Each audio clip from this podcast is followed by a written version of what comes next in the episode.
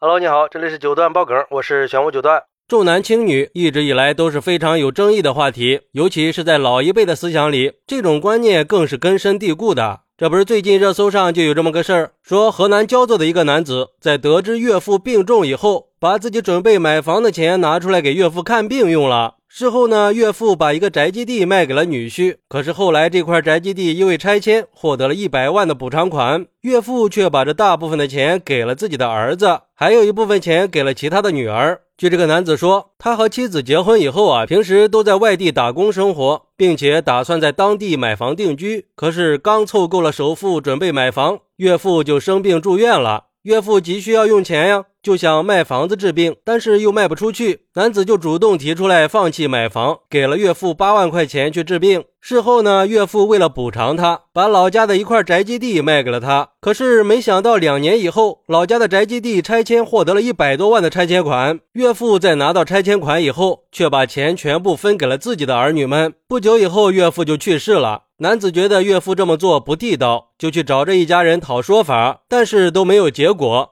男子一气之下，就把岳父的其他几个儿女告上了法庭，要求他们把拆迁款还给自己。而且，男子给法院提交了转账记录和岳父已经把宅基地卖给自己的证据。可是，几个女儿却在法庭上说，他们没有继承过父亲的遗产，这些钱全部都给了儿子，想要钱就只能去找儿子，跟他们无关。但是经过法院调查以后，发现拆迁款的大部分是儿子拿了，大女儿拿了三十万，其他的子女多多少少也分了点儿。最后，法院经过审理，判决支持男子的主张。岳父的其他几个儿女需要共同支付男子一百多万的拆迁款，并且承担案件的受理费。这个确实有点过分了哈！人家女婿在关键时候救了你一命啊，到头来你却恩将仇报。就像有网友说的，这种重男轻女的观念呀，真的是让人心寒。坑都是让女儿来填，福都让儿子来享。生病的时候，女儿女婿为了给你治病，拿出准备买房子的钱，这就足以说明女儿女婿的孝心了。既然你不把人家当一家人，为什么生病的时候还要女儿女婿出钱给你治病呢？那你生病的时候，你儿子去哪了呀？为什么不是你儿子去承担医药费呢？等到房子拆了，补偿款下来的时候，女儿就成了外人。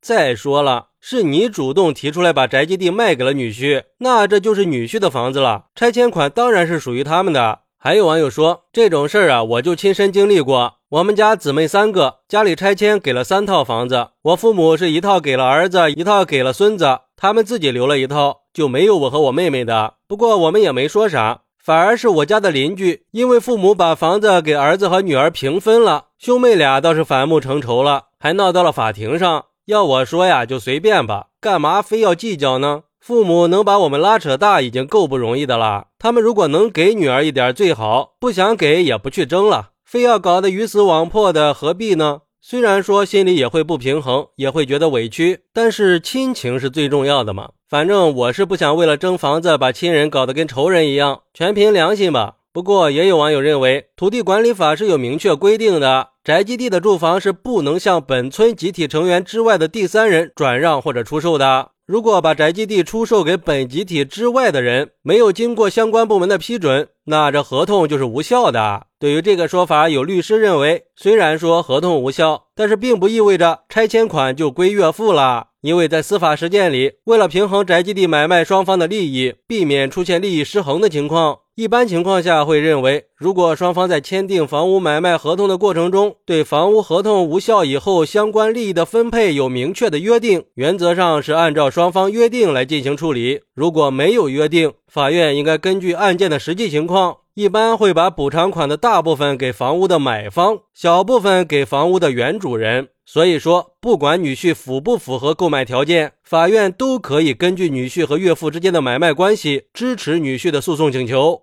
哎呀，说实话呀，看到这个事儿，我很无语啊。其实这整个事儿啊，就是因为老人的偏心，造成了不可挽回的局面。到头来，补偿款是没有得到，还硬生生的拆散了一个大家庭。估计这个女儿和女婿啊，这辈子可能都不一定再回这个家了。所以说，父母对待儿女还是不能厚此薄彼啊，应该尽可能的一碗水端平。毕竟手心手背都是肉嘛，要不然就只会影响家庭和谐呀。好歹人家在你生病的时候，房子都不买了，给了你八万块钱去治病，这就算是个外人，也要懂得感恩呀。好，那你是怎么看待这个事儿的呢？快来评论区分享一下吧！我在评论区等你。喜欢我的朋友可以点个关注，加个订阅，送个月票。拜拜。